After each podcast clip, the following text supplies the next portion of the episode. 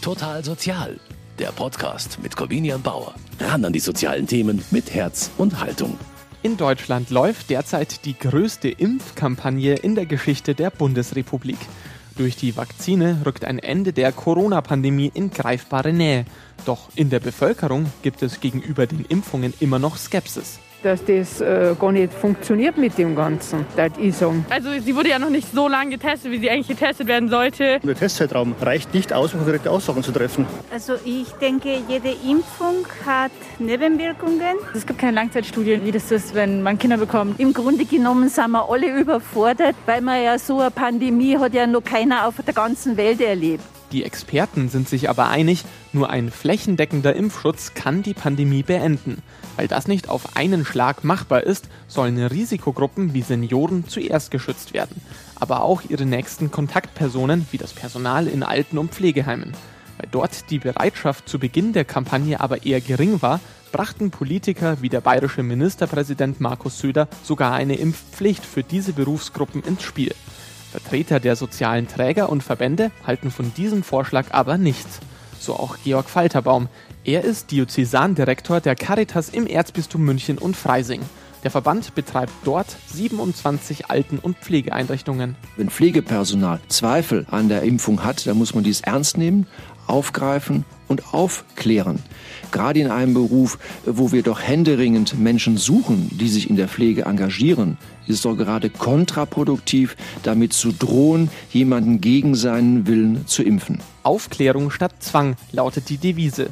In dieser Ausgabe von Total Sozial schauen wir deshalb hinter die Kulissen der Corona-Impfkampagne und zwar mit professioneller Unterstützung. Mein Name ist Dr. Arne Kreudel. Ich bin Internist und Infektiologe am Tropeninstitut der LMU München. Ich bin seit 25 Jahren vor allen Dingen HIV-Arzt und habe in der Funktion auch sehr viel infektiologische Forschung in Afrika. Mein Ziel ist natürlich aufzuklären über den Impfstoff, über die Impfung an sich, wie wichtig das ist, dass man da auch nicht zu viel Bedenken haben sollte und dass es natürlich auch eine Verantwortlichkeit von uns allen gibt, sich und andere eben auch zu schützen und der Impfstoff ist da eine ganz wesentliche Komponente. Was das Coronavirus so gefährlich macht, wie die Impfstoffe vom BioNTech, AstraZeneca und Co. genau davor schützen und was dran ist an den Gerüchten rund um die Vakzine, das hören Sie jetzt im großen Impfspecial von Total Sozial.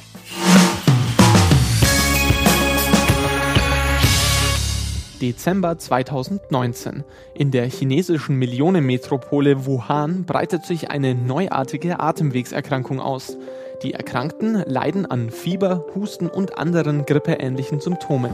Auffällig ist, dass es bei verhältnismäßig vielen Patienten zu schweren und auch lebensbedrohlichen Krankheitsverläufen kommt und dass sich die Krankheit extrem schnell verbreitet. Als Ursache wird ein bislang unbekanntes Virus aus der Familie der Coronaviren ausgemacht.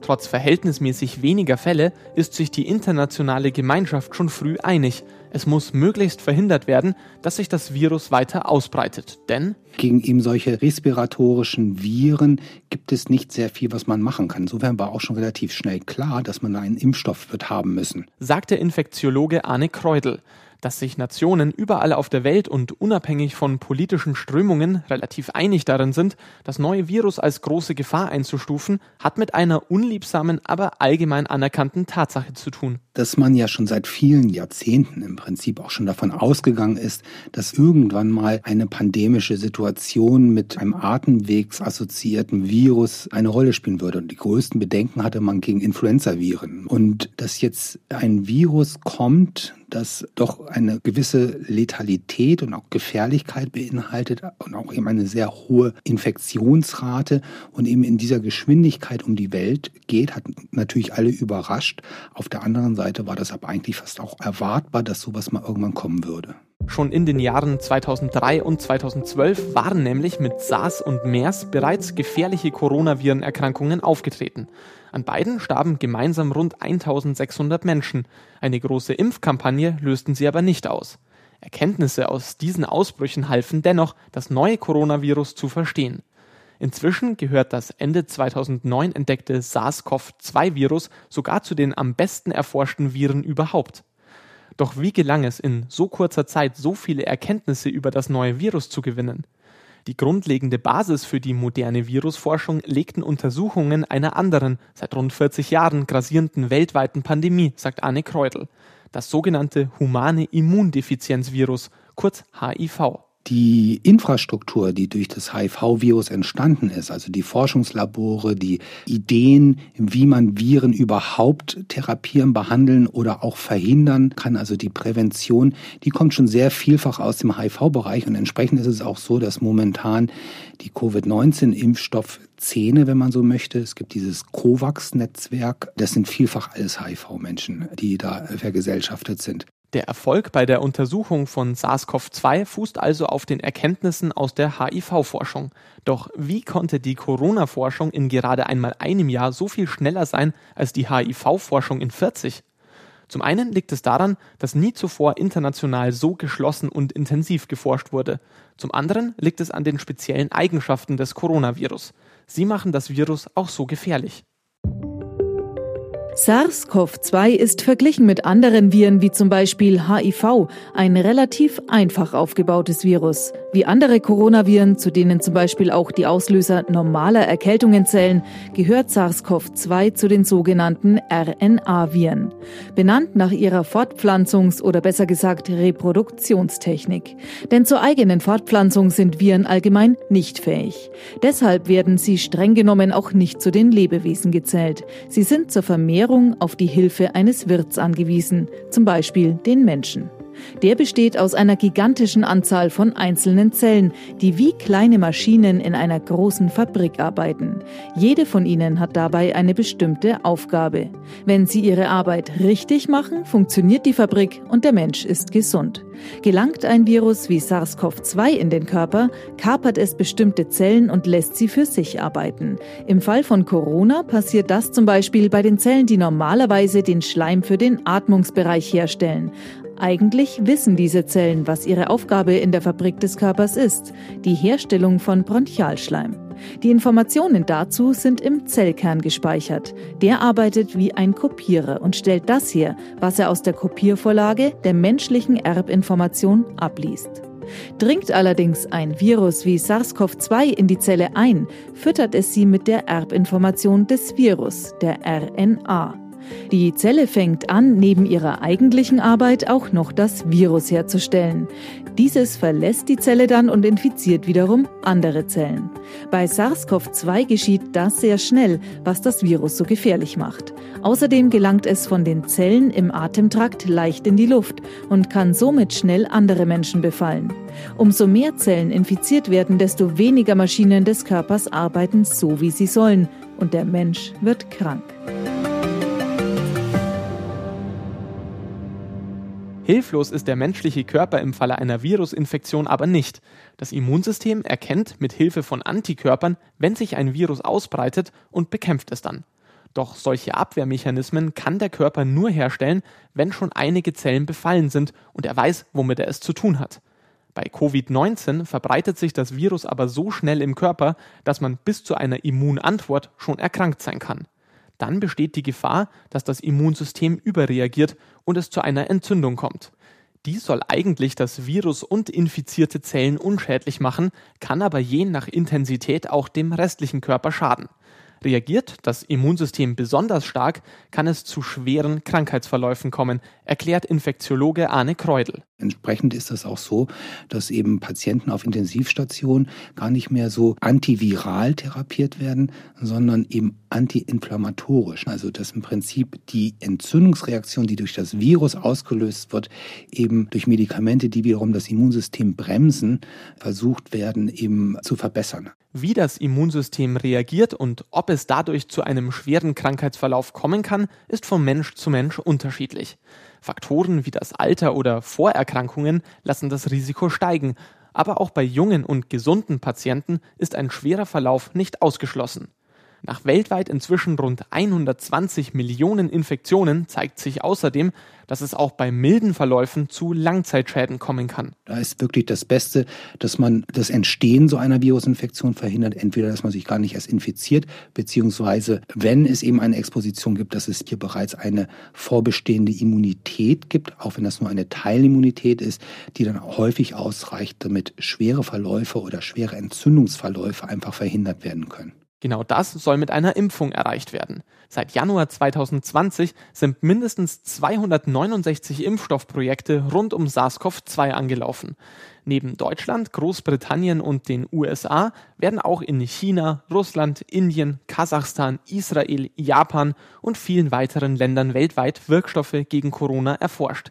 Das Ziel ist bei allen das gleiche – das menschliche Immunsystem soll Antikörper gegen das Coronavirus nicht erst langsam nach einer Infektion entwickeln, sondern diese schon besitzen, wenn es zu einer Infektion kommt. Auf diese Art und Weise kann der Körper schnell reagieren, sagt Infektiologe Arne Kreudel. Ein Impfstoff macht nichts weiter, als dem Körper vorzugaukeln, dass es jetzt hier einen Virusinfekt gibt, wogegen man jetzt bitte Antikörper zu äh, entwickeln hat. Und der Vorteil beim Impfstoff ist, dass es jetzt eben kein Virus, das jetzt noch krank macht, sondern hier nur ein ganz kleiner Teil von diesem Virus. Das Immunsystem soll nur trainieren. Dazu muss es nicht gegen das gesamte Virus, sondern nur gegen dessen Schwachstellen Abwehrmechanismen entwickeln. Seit Jahrzehnten steht die Suche nach solchen Schwachstellen in Erregern deshalb am Anfang jeder Impfstoffentwicklung. Große Fortschritte darin, das Genom zu sequenzieren, also Erbgut zu entschlüsseln, haben die Forschung hierfür in den letzten 25 Jahren enorm beschleunigt. So konnte bei SARS-CoV-2 schon kurz nach dessen Auftreten das Erbgut vollständig entschlüsselt werden und mit der Suche nach Schwachstellen begonnen werden. Man muss erkennen, welche Region ist immunogen, wird durch das Immunsystem erkannt und wie kann ich jetzt diese Region in ein Transportvesikel oder in einen Vektor bringen, um das in den Körper hereinzubringen, um dort dem Immunsystem zu präsentieren und klappt das dann auch so, dass also Antikörper entwickelt werden, die dann auch schützen. Als immunogene Zone des SARS-CoV-2-Virus stellte sich schnell dessen Außenhülle heraus – genauer gesagt das sogenannte Spike-Protein, benannt nach seinen spitzen Strukturen, die aus der Hülle herausragen und dem Coronavirus sein charakteristisches Aussehen verleihen.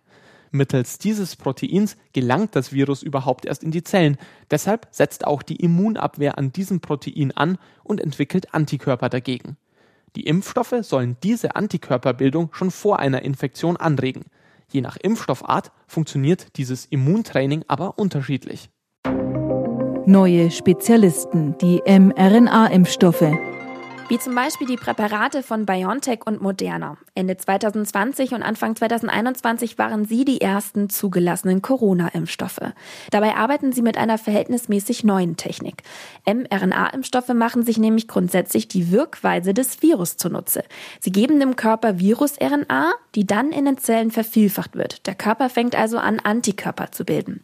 Der Trick dabei ist, dass man nicht das gesamte Erbgut des Virus einpflanzt, sondern eben nur einen kleinen Teil, die RNA des Spike-Proteins. Das ist im Übrigen nicht zu verwechseln mit dem Spike-Protein an sich. Die Spike-RNA ist lediglich der Bauplan, eine Art Steckbrief des Proteins. Dem Immunsystem reicht das aber aus, um Antikörper zu entwickeln, ohne dass der Körper einer echten Gefahr ausgesetzt ist. Im Falle einer echten Infektion erinnert sich dann das Immunsystem an diese Oberflächenproteine des Virus und winkelt schnell mit der Bekämpfung. Die Vorteile das Immunsystem kann mit der RNA des Spike-Proteins sehr exakt trainieren. Daher gelten die mRNA-Impfstoffe von BioNTech und Moderna mit einem Wirkungsgrad von rund 95 Prozent als extrem effektiv. Da die RNA quasi pur injiziert wird, ist das Immunsystem keiner echten Gefahr ausgesetzt und es kann kaum zu Nebenwirkungen bei der Impfung kommen. Die Nachteile. Der kleine Abschnitt der Spike-RNA, die in den Impfdosen verwendet wird, ist ohne das restliche Virus extrem instabil und zerfällt schnell. Damit sie überhaupt in die Zelle gelangen kann, wird sie deshalb in ein kleines Fettbläschen eingeschlossen. Zusätzlich müssen die mRNA-Impfstoffe konstant bei bis zu minus 90 Grad Celsius gekühlt werden, was die Lagerung der Vakzine extrem erschwert. Mit Preisen zwischen 12 und 14 Euro pro Dosis gehören sie außerdem zu den teuersten Impfstoffen. Getarnte Beifahrer, die Vektorimpfstoffe. Auch Vektorimpfstoffe wie der von Johnson Johnson oder AstraZeneca schleusen die RNA des Spike-Proteins in die menschlichen Zellen ein. Dort wird sie vervielfältigt und dem Immunsystem präsentiert, damit dieses dann Antikörper dagegen entwickeln kann. Im Gegensatz zu den mRNA-Impfstoffen wird das Spike-Genom hier aber nicht pur in seiner instabilen Form verabreicht, sondern ein sogenannter Vektor genutzt. Die Erbinformationen werden dafür in Adenoviren platziert, Erkältungsviren von Schimpansen. Für den Menschen ungefährlich transportieren sie die Spike-RNA in den menschlichen Körper und präsentieren somit dem Immunsystem den Steckbrief, um das echte Coronavirus bei einer Infektion zu erkennen und zu bekämpfen. Die Vorteile. Auch mit der mittels Vektor eingeschleusten Spike-RNA kann der Körper sein Immunsystem gut trainieren. Die Wirksamkeit liegt hier bei bis zu 70 Prozent. Da die Adenoviren, die als Vektor genutzt werden, stabiler sind als die Fettbläschen der mRNA-Vakzine, können die Impfstoffe einfach bei Kühlschranktemperaturen gelagert werden.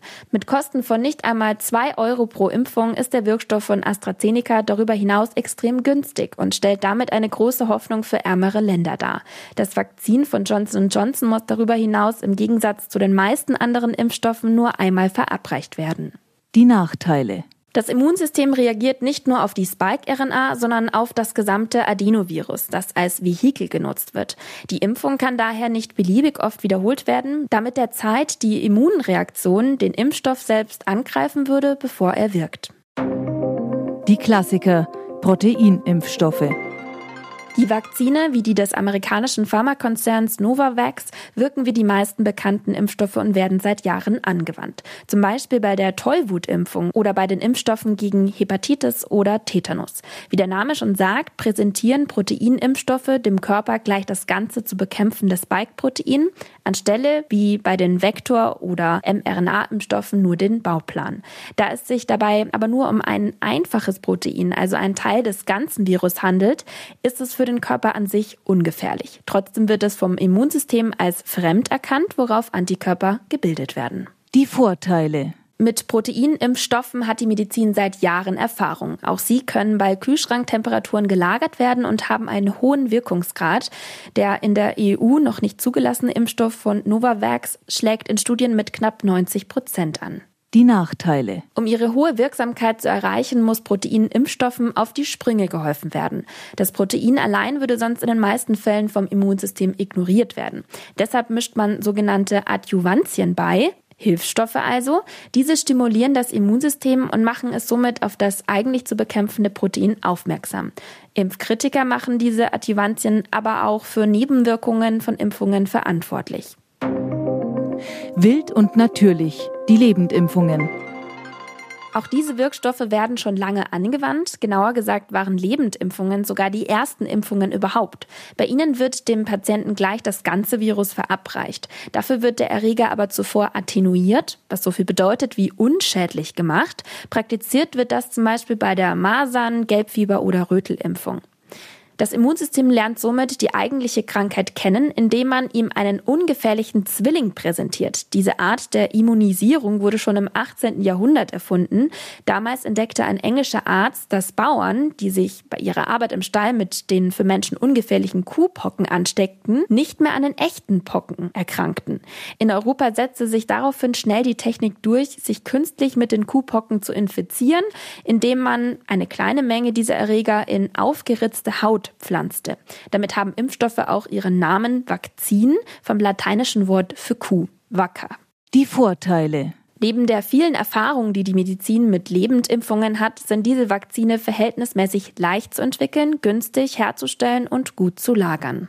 Die Nachteile. Bei der Lebendimpfung mit dem ganzen Virus bleibt immer ein gewisses Restrisiko. Gerade bei neu entwickelten Impfstoffen besteht keine Sicherheit, dass auch wirklich alle gefährlichen Eigenschaften des verimpften Virus unschädlich gemacht wurden. Deshalb sind Impfstoffe wie der des chinesischen Pharmakonzerns Sinovac in Europa auch noch nicht zugelassen. In Asien und Afrika wird damit aber bereits geimpft. Bei etablierten Lebendvakzinen wie dem gegen Masern kann man dank langjähriger Erfahrung aber auf die Sicherheit vertrauen. Dennoch sollten auch hier Menschen mit einem geschwächten Immunsystem vorsichtig behandelt werden. Unterschiedliche Impfstoffe, unterschiedliche Wirkweisen. In der EU sind derzeit mit BioNTech, Moderna, AstraZeneca und Johnson Johnson vier Vakzine zugelassen. Alle schützen zuverlässig vor dem Virus. Deshalb warnt der Infektiologe Arne Kreudel auch davor, sich von vermeintlich niedrigen Wirkungsgraden beunruhigen zu lassen. Wenn man jetzt von einer 95-prozentigen Wirksamkeit ausgeht, dann geht es darum, dass eben die Menschen, die symptomatisch an einer Covid-19-Infektion erkranken würden, 95 Prozent dieser Menschen würden jetzt nicht mehr krank werden. Knapp 6 Millionen Corona-Impfungen wurden seit Anfang des Jahres in Deutschland verabreicht.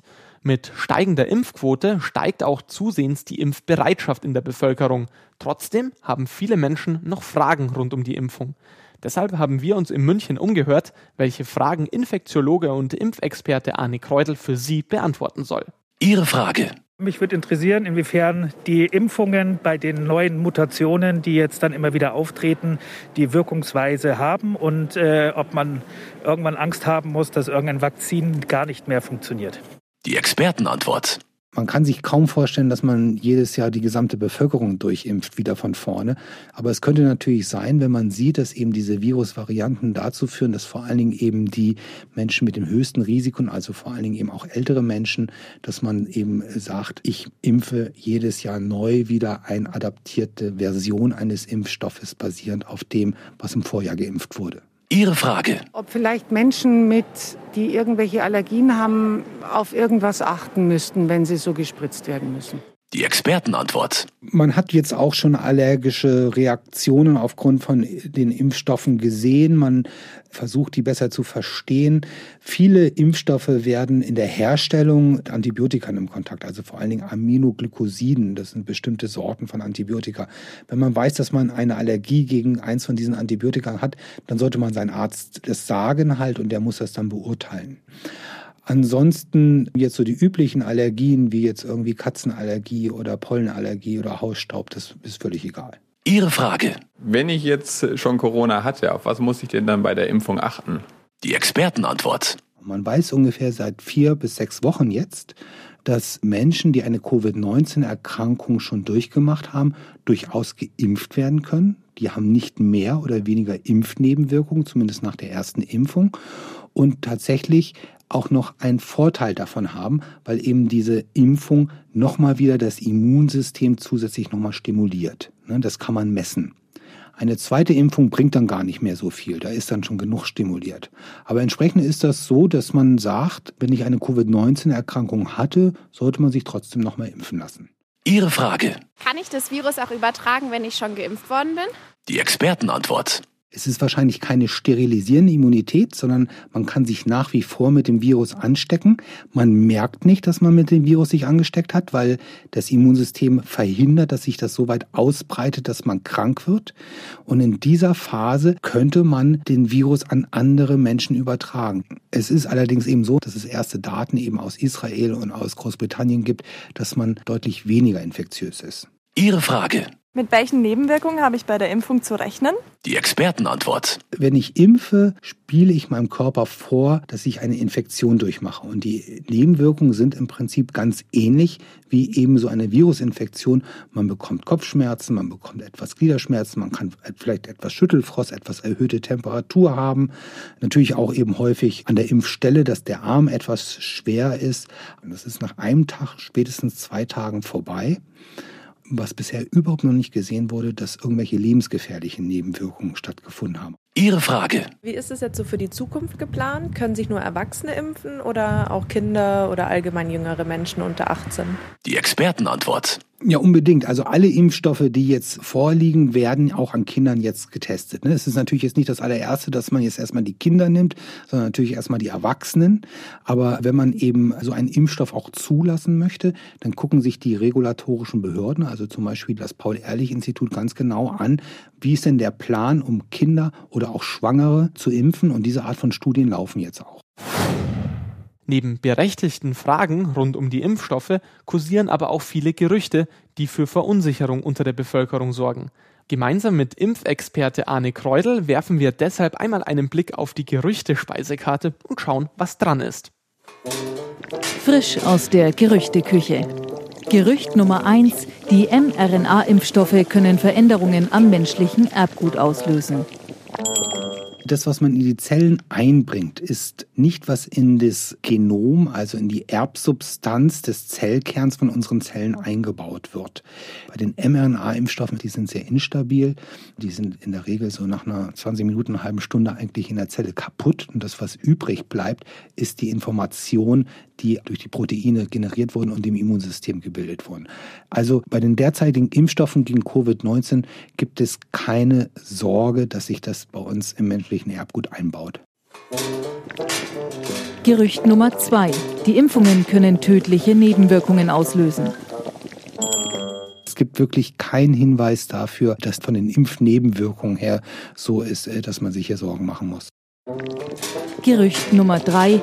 Der Impfstoff musste so schnell entwickelt werden, dass Qualitätsstandards in der Forschung nicht eingehalten werden konnten und die Vakzine somit nicht ausreichend getestet sind.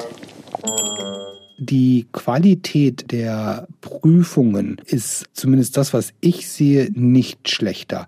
Die Geschwindigkeit, dass die Bearbeitungszeit in den Behörden, dass die Prioritäten, das hat sich natürlich durch Covid-19 ist das sehr, sehr, sehr fokussiert worden. Das hat man nicht immer so gut hingekriegt. Und da ist auch die Covid-19-Pandemie einfach ein Lehrstück, wie wir tatsächlich besser hier werden können.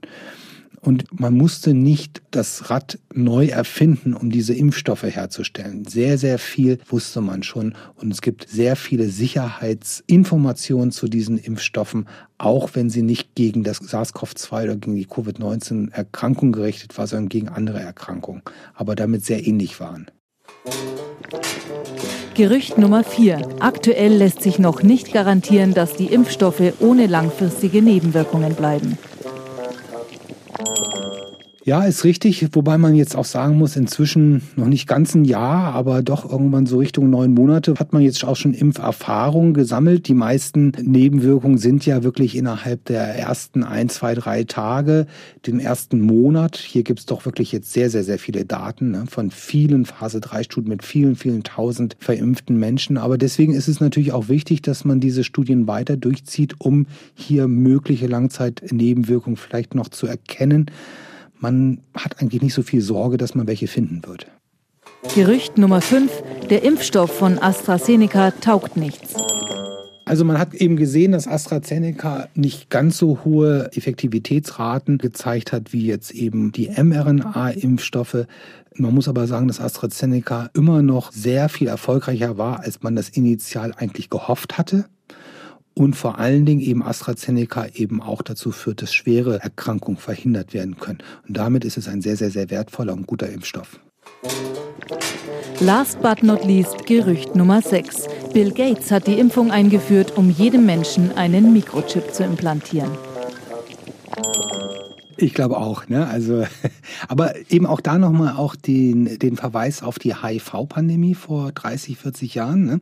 wo ganz ähnliche Gerüchte äh, eine Rolle gespielt haben, ne? wo ähm, die Menschen meinten, das wurde gegen die Überbevölkerung eingesetzt. Verschiedenste Menschen, die sehr krude Ideen hatten, mit welcher Motivation im Prinzip sowas in die Welt gesetzt wurde. Das ist nicht neu äh, bei Covid-19. Frisch aus der Gerüchteküche. Darf ich abräumen? Nein, wir Nein. sind noch nicht fertig. Oder zumindest noch nicht ganz. Weil auch wenn besseres Wissen über das Coronavirus und die Impfstoffe helfen zu verstehen, warum Impfen wichtig und ungefährlich ist, zählt doch die Erfahrung. Bei allem theoretischen Wissen, wie schaut es da in der Praxis aus? Arne Kreudel impft bereits seit letztem Sommer Menschen für die Forschung. Bisher hat er nur gute Erfahrungen gemacht. Ich habe jetzt schon viele Menschen geimpft. Ich habe mit sehr vielen Menschen schon sehr kontrolliert, wie es ihnen nach den Impfungen gegangen ist, welche Nebenwirkungen, wie lange, welcher Schweregrad, was ganz genau passiert ist. Im Vergleich zu Menschen, die die Covid-19-Erkrankung hatten, kann ich nur einfach sagen, ja, es gibt in Einzelfällen auch unangenehme Impfnebenwirkungen, die auch kurzzeitig sehr intensiv sein können, die aber auf jeden Fall ein Vorteil gegenüber einer richtigen Covid-19-Erkrankung sein mag. Und die ist wirklich niemandem zu wünschen. Glücklicherweise gilt das SARS-CoV-2-Virus nach nur einem Jahr als sehr gut erforscht. Auch die Impfstoffe sind nach wissenschaftlichen Standards entwickelt und geprüft worden in Rekordgeschwindigkeit. Das Naturwissenschaftsmagazin Science zeichnete das als Breakthrough of the Year, als Durchbruch des Jahres aus. Mit den Impfstoffen wirkt ein Ende der Corona-Pandemie nun endlich greifbar nah. Total Sozial, ein Podcast vom katholischen Medienhaus St. Michaelsbund, produziert vom Münchner Kirchenradio.